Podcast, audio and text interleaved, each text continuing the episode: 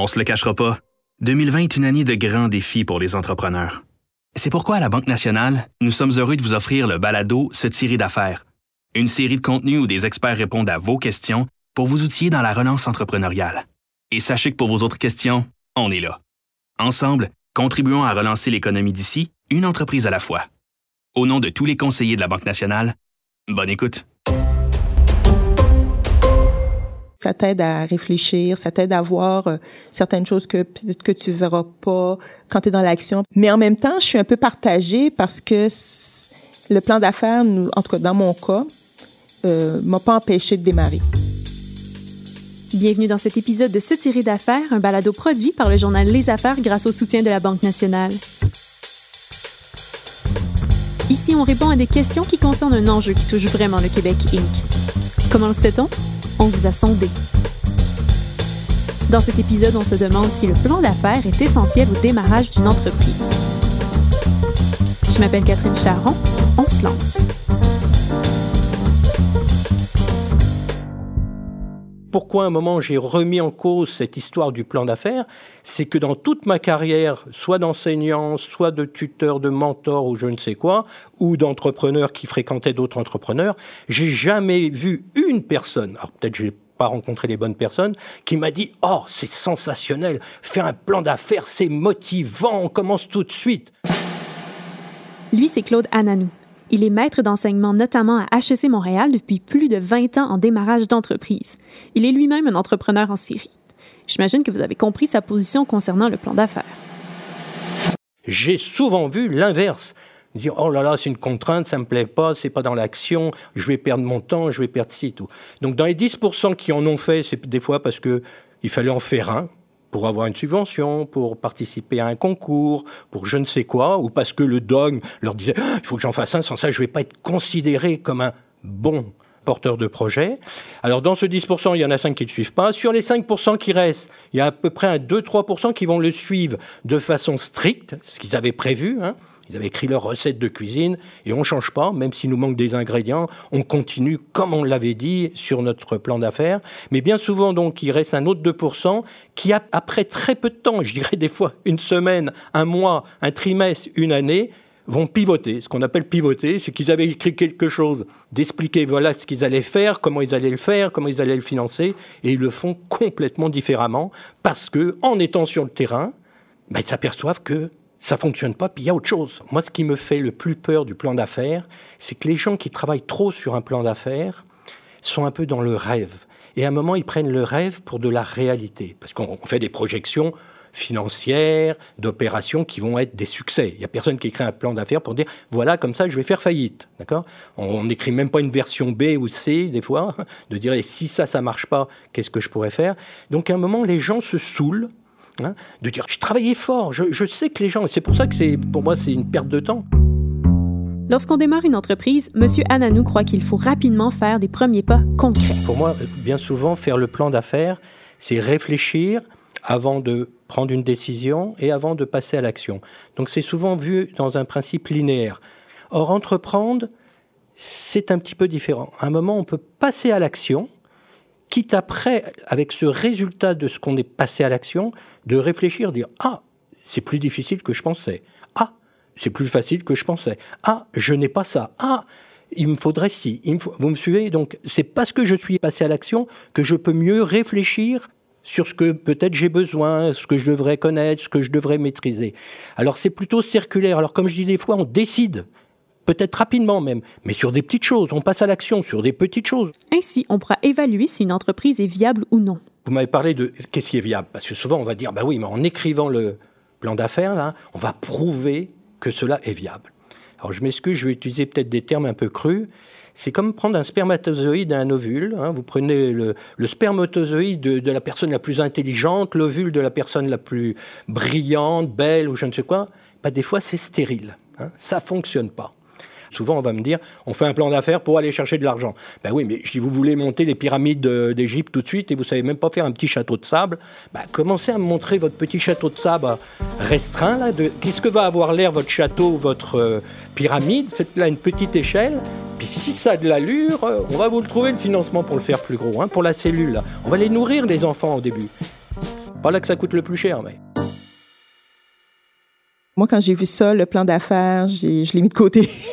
je l'ai, j'ai, je l'ai commencé. C'est pas vrai. Ben, tu sais, je le mets de côté, je le reprends, je le remets de côté, je le reprends parce que je trouve ça ardu. Je voulais être en action, puis ça m'empêchait d'être en action. Vous venez d'entendre Shirley Dupuis. Elle a fondé les aliments Plantago qui offrent du prêt-à-manger à base de légumes exotiques.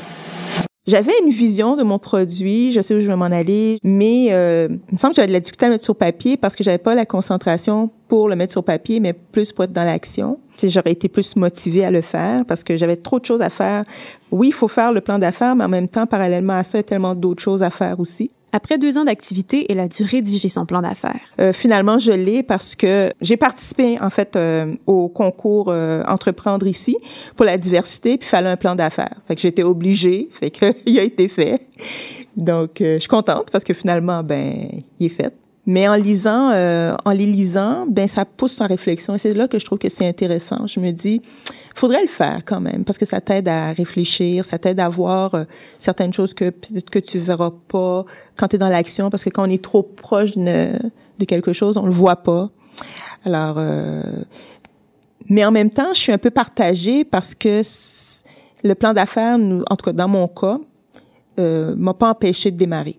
En fait, quand euh, Shirley nous parle maintenant de plan d'affaires, c'est plus un plan d'affaires, c'est un plan de développement. Parce que c'est sur du concret. C'est, il y a du terrain derrière ça. C'est plus que de réfléchir de façon euh, imaginative, de rêver ou quoi que ce soit. C'est de dire bon voilà, j'ai fait tout ce parcours. Ah, maintenant je peux aller plus vite là. Là, il faut que j'aille au contraire euh, plus doucement. Il me faudrait tel allié, tel partenaire clé ou quoi. Donc ça, c'est des plans de développement qu'on confonde pas. Quand je parle, moi, de plan d'affaires, c'est de démarrage d'entreprise. Et si nous démarrons sans plan d'affaires, que fait-on pour accéder à du financement? Comment convaincre les institutions ou les, euh, les organismes, euh, parce que eux, ils s'y attendent. Euh, Mordicus, c'est, c'est comme si là, on n'a comme pas le choix de, d'avoir un plan d'affaires. Arriver au départ avec du concret, de dire voilà ce que j'ai fait moi avec 1000 dollars, voilà ce que j'ai généré comme chiffre d'affaires. Voilà de chez moi, hein, combien j'ai généré de chiffre d'affaires ou de ventes. Vous comprendrez que si j'ai une plus grande cuisine, que si j'ai un plus grand entrepôt, que si j'ai une plus grande distillerie, que j'ai plus de, de, de, d'employés ou quoi que ce soit, ça sera un multiple de ça. Mais je pars déjà d'un multiple de quelque chose et pas un multiple de zéro. Parce que le plan d'affaires, c'est zéro, on ne le sait pas.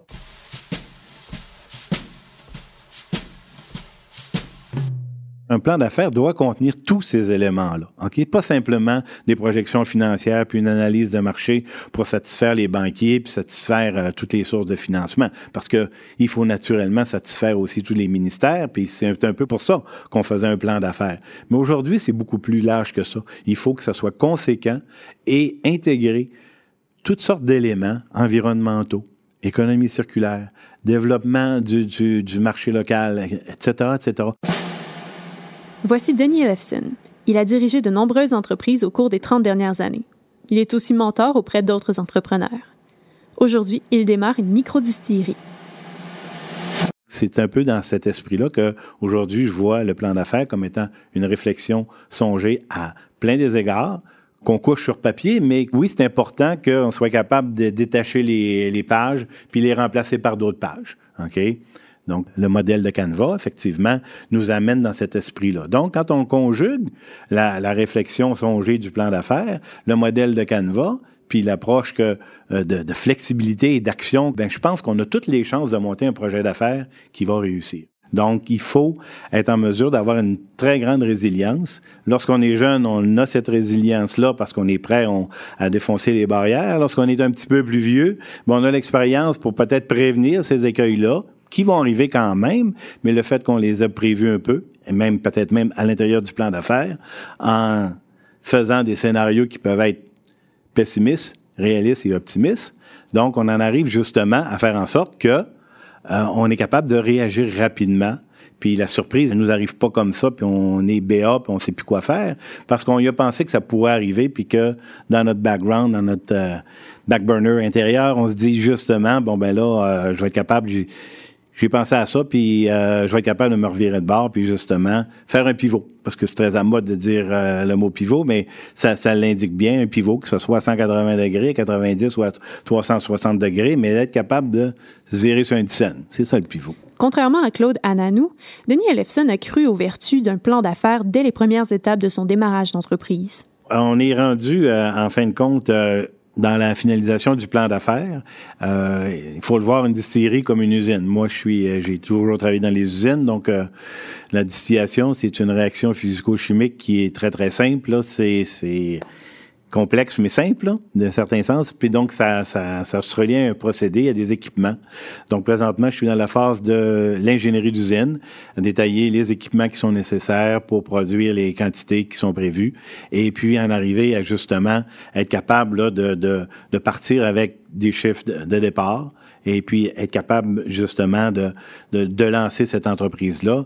Denis Ellefson se demande quel est le juste équilibre entre la réflexion et l'action lors du démarrage d'une entreprise, selon M. Ananou. Euh, quelle pondération vous metteriez euh, dans la préparation d'un dossier d'opportunité, d'un plan d'affaires ou d'un projet d'affaires et la partie action, la, la proportion action, et comment elle vient s'inscrire dans tout le processus à partir de l'idée jusqu'à la concrétisation du projet? Plus la décision en fait est importante, plus peut-être sûrement elle demande une réflexion plutôt que passer d'abord à l'action. Et c'est pour ça que dans notre méthode, l'approche SYNOP, une approche effectuelle, on va essayer d'éviter d'avoir des gros problèmes hein, à régler ou des grosses décisions à prendre, parce que plus la décision va être énorme, plus il y a des facteurs peut-être qu'on maîtrise pas, plus peut-être l'inconnu va faire que eh ben, même si on a bien réfléchi, la décision ne sera pas applicable. Donc il faut minimiser. Mais des fois, on peut avoir effectivement à prendre ces grandes décisions. Et là, je suis d'accord avec vous. Bah là, il faut peut-être mieux réfléchir que de plonger et puis on ne sait même pas s'il y a, il y a de l'eau dans la piscine. Mais donc limiter, limiter, limiter ces situations où on doit avoir une décision qui est trop importante et donc qui nous oblige presque à trop réfléchir je pourrais vous dire que la réflexion n'est pas toujours la, mère des solutions non plus. Hein. parce que plus on réfléchit sur certaines choses, des fois, ça commence à nous faire peur. Alors il y a ce petit côté aventurier de l'entrepreneur. Plus vous analysez une situation, moi j'avais un ami comme ça dans ses voyages, plus il analysait dans le pays où il allait aller, il allait attraper une paladie, il allait se faire piquer par telle bestiole, il y avait peut-être des émeutes. Et là, il n'est pas parti, hein, parce qu'à un moment, ça vous fait peur. Hein, parce que si vous analysez trop, donc il y a le petit côté inconscient aussi, on est prêt, voilà, à apprivoiser cette incertitude, et on y va. Avant de se laisser, penchons-nous sur une des questions que l'un de vous nous a soumises. La question est simple. Que vaut notre entreprise sans nous? La réponse de Claude Ananou. Alors, je vais vous dire, euh, j'ai vendu pratiquement toutes mes entreprises et c'était le gros problème que les acheteurs avaient. Monsieur Ananou, vous serez plus là. Est-ce que les clients vont rester? Et je leur ai dit oui, parce que j'ai bâti mes entreprises non pas sur moi, oui c'est vrai que mon, entreprise je l'ai gérée, je l'ai créée, c'est que je comble un besoin que j'ai bien défini. Et si vous continuez à avoir une certaine empathie envers le besoin de vos clients qui vont évoluer, ces besoins, vous n'aurez pas besoin de moi. Donc c'est pas spécialement non plus le pilote à ce moment-là quand je vends là, c'est dire je vends un modèle d'affaires dans le sens une solution à des besoins de certaines personnes, ce soit des entreprises ou des consommateurs, et ça correspond. Donc si vous continuez dans le même veine, vous n'avez pas besoin de moi. Alors je peux être peut-être le meilleur vendeur, le meilleur opérateur ou quoi, mais ça, ça se trouve. Il n'y a personne qui est indispensable dans la vie. C'est ce qui conclut cet épisode de cette série d'affaires. Pour ne rien manquer des prochains chapitres de cette série, abonnez-vous à nos comptes sur votre agrégateur de balado préféré, que ce soit celui d'Apple, de Spotify ou de Google Podcast. Ce balado est une réalisation de Virage Sonore. Je m'appelle Catherine Charon. On se retrouve dans un prochain épisode.